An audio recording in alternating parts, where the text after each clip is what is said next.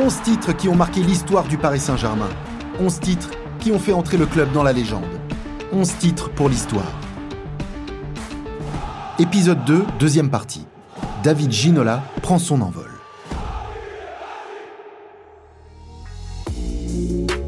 Un homme dans la saison, David Ginola. Il a ébloui le pays tout entier de son talent durant l'exercice 93-94. Joueur intelligent, élégant, balle au pied et doté d'une vision incroyable et d'une vivacité hors du commun. Sa qualité technique lui permet de faire des ravages sur toutes les ailes de France, une terreur des couloirs, un attaquant contre lequel on ne peut que détester jouer. Exceptionnelle saison pour David Ginola. Élu meilleur joueur du championnat et surnommé El Magnifico par la presse espagnole sous le charme total de l'attaquant parisien.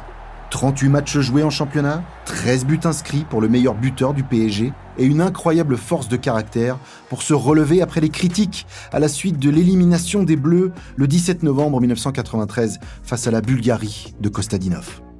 Ginola répond balle au pied avec son compère offensif Georges Weah pour mener les Rouges et Bleus vers le titre de champion de France, le seul de l'ère Canal+.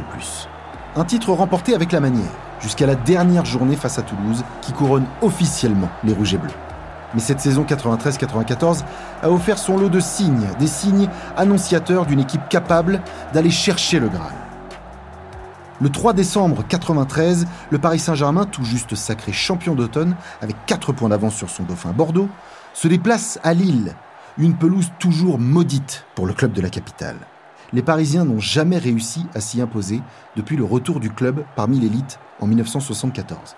19 ans d'attente, 18 matchs 14 défaites et 4 nuls, avant la délivrance grâce aux deux buts signés Rai et Xavier Gravelaine, et un grand Bernard Lama dans les buts, auteur de plusieurs parades exceptionnelles.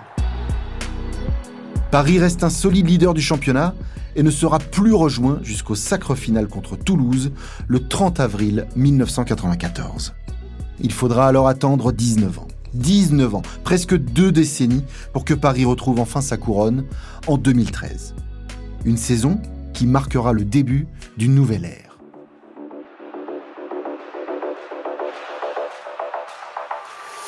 « 11 titres pour l'histoire, un podcast officiel du Paris Saint-Germain disponible sur toutes les plateformes d'écoute. Produit par Bababam, écrit et présenté par Fabrice Porzic.